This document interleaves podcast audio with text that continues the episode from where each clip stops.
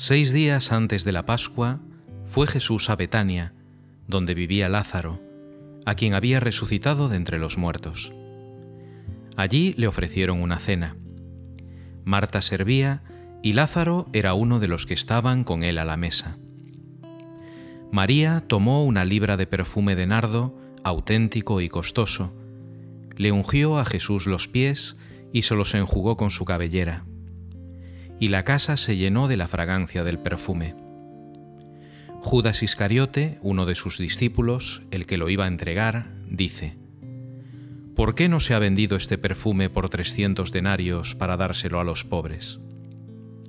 Esto lo dijo no porque le importasen los pobres, sino porque era un ladrón, y como tenía la bolsa, se llevaba de lo que iban echando. Jesús dijo, Déjala lo tenía guardado para el día de mi sepultura, porque a los pobres los tenéis siempre con vosotros, pero a mí no siempre me tenéis. Una muchedumbre de judíos se enteró de que estaba allí y fueron no solo por Jesús, sino también para ver a Lázaro, al que había resucitado de entre los muertos.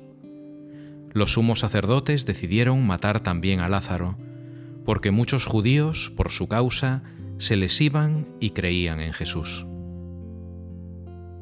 La casa se llenó de la fragancia del perfume.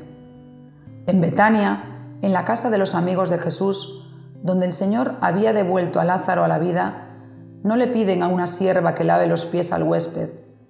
Se ocupa de ello María en persona.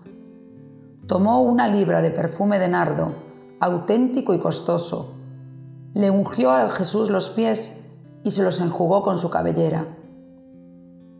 María no se limita a lavar los pies de Jesús, sino que los perfuma. Con este gesto, María lleva al límite la gratuidad del don, en un exceso de amor que huye de toda cicatería y que cae en el bendito desperdicio donde se entrevé un corazón agradecido. La gratitud, como la fragancia, llena toda la casa. Lo que para unos es olor de vida, para otros será olor de muerte que mata. En contraste con María, Judas se queja del dispendio, no porque le importasen los pobres, sino porque era un ladrón. San Agustín nos anima a ungir los pies de Jesús, obrando la justicia, viviendo la fe.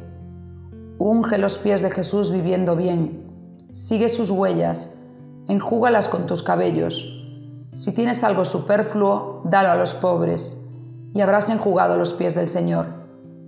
De este modo, el mundo podrá percibir en el testimonio de los cristianos el buen olor de Cristo.